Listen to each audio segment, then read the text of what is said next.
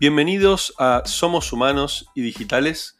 Mi nombre es Ismael Briasco y este es el quinto programa.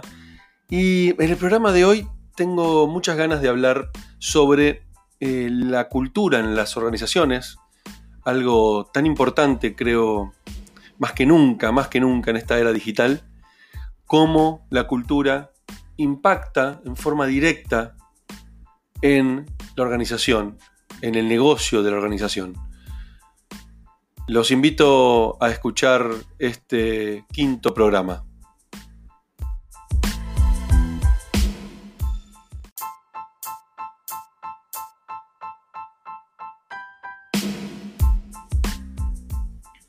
La semana pasada estuve en Perú, donde fui a dar una, conferencia a la Universidad Continental y luego decidí irme unos días a Lima para conocer, nunca había estado en esa ciudad. Y como estuve mucho tiempo caminando y paseando por, la misma, eh, a mí me encanta, me encanta escuchar audiolibros o, o podcast. Y uno de los podcasts a los cuales estoy suscripto es al de Tony Robbins, al cual se los recomiendo encarecidamente que lo escuchen. Tiene muchísimas cosas interesantes para contarnos. Eh, y en el último capítulo justo habló sobre la cultura de las organizaciones y el impacto que tiene en el negocio de las mismas. Y contó la historia de FedEx, la historia de una empresa que llegó a estar en la quiebra casi tres veces, o casi no, tres veces. Em, y en su, último, en su última quiebra sucedió algo muy particular.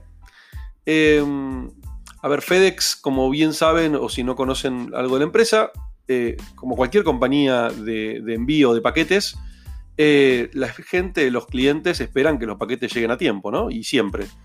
Em, y este era uno de los compromisos más grandes que tenía FedEx.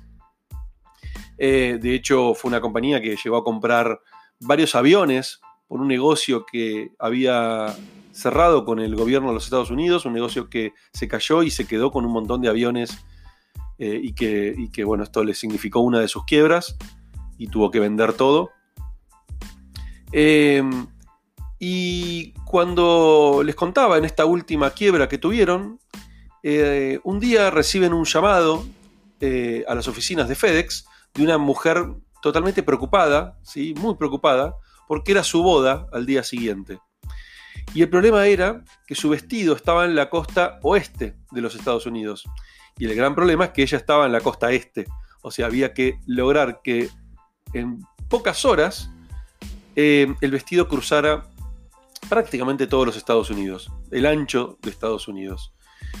Todas las demás compañías de, reparto a las que llamó eh, le dijeron que era imposible entregar el vestido a tiempo, pero resulta que había una empleada de FedEx, que era quien había atendido este llamado, y que ella había sido capacitada con esta cultura de FedEx de hacer lo imposible para cumplir con los pedidos de cualquier cliente. Eh, decidió que le iba a solucionar el problema a esta mujer. Em, el costo fue altísimo. ¿sí? Decidió contratar un jet privado para que pudiera llegar al día siguiente a la costa, a la costa este. Y le lograron entregar el vestido a esta mujer a tiempo. Pero lo que FedEx y esta, y esta empleada eh, no sabían era que la mujer era la hija de Eastman Kodak, como bien lo dice su apellido, el fundador de Kodak, de la compañía fotográfica, pero si, acá hay gente escuchándome em, millennials, por ponerle una etiqueta, ¿no? O centennials, y no conocen este, la compañía Kodak, eh, Kodak llegó a ser una de las compañías más valiosas del mundo y la compañía principal en el mundo de la fotografía, ¿no? Ellos vendían rollos, ¿sí? rollos para las cámaras de fotos.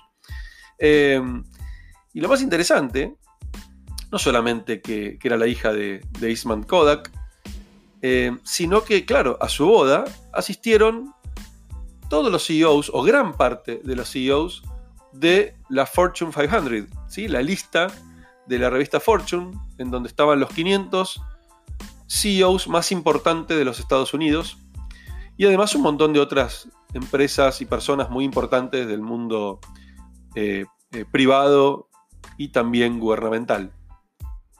Claro, cuando todos estos invitados escucharon los elogios que tenía esta mujer este, hacia Kodak, hacia, perdón, hacia FedEx, hacia la compañía que le había logrado entregar el vestido cuando ninguna otra empresa lo había podido hacer, todos se sintieron muy intrigados y quisieron saber de quién se trataba, qué empresa era. E imagínense, por supuesto, el desenlace de esto, ¿no? La cantidad de clientes corporativos que empezó a, obtener FedEx en prácticamente nada de tiempo, inmediatamente, como resultado de esta excelente actitud que tuvo su, empleada, ¿sí? Eh, y esto logró sacar a FedEx prácticamente de la ruina, recuperarse y generar un negocio de miles de millones de dólares. Em, esto claramente habla de una cultura, ¿no? De, una cultura dentro de la organización. Em, una cultura que está embebida en todos sus empleados, no solamente en el dueño, no solamente en el CEO, no solamente en, el directorio, sino que cuando una cultura realmente impacta dentro de la empresa, se impregna en todos los recovecos de la misma y termina siendo algo que todos los empleados de la compañía terminan adoptando.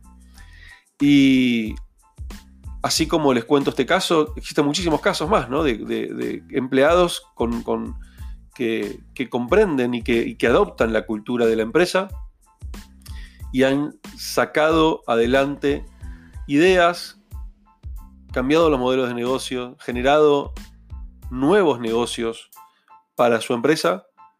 Y, casos como este hay muchísimos ejemplos rápidos el caso de eh, el empleado de Google, ¿sí? que creó Gmail. Eh, y bueno, básicamente generó todo un nuevo modelo de negocio para, para Google que no estaba en su, en su visión. Así como también el caso del empleado de Sony, que creó, que tuvo la idea de crear una consola de juegos llamada PlayStation, y también generó un, gran, gran cambio dentro de la compañía. Quería dejar esta reflexión, ¿no? La importancia, la importancia de generar una buena cultura, de tener a todos, todos los colaboradores, y acá cambio la palabra, ¿no? Salgo de la palabra empleados y me voy a la palabra colaboradores, a todos los colaboradores de la organización motivados, contentos, felices de trabajar ahí, Em, porque esto puede significar prácticamente entre la vida y la muerte de una empresa.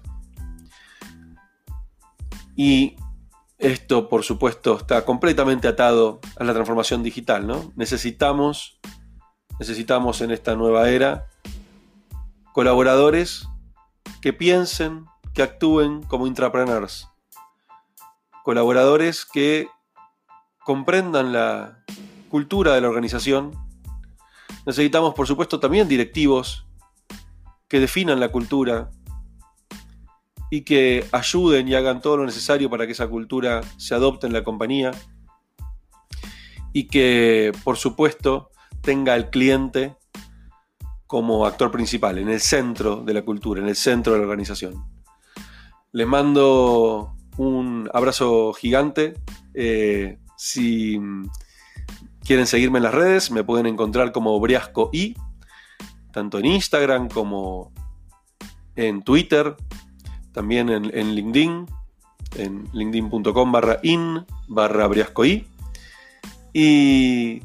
Quería contarles algo más antes de despedirme. Como habrán escuchado en este podcast, el audio es totalmente diferente.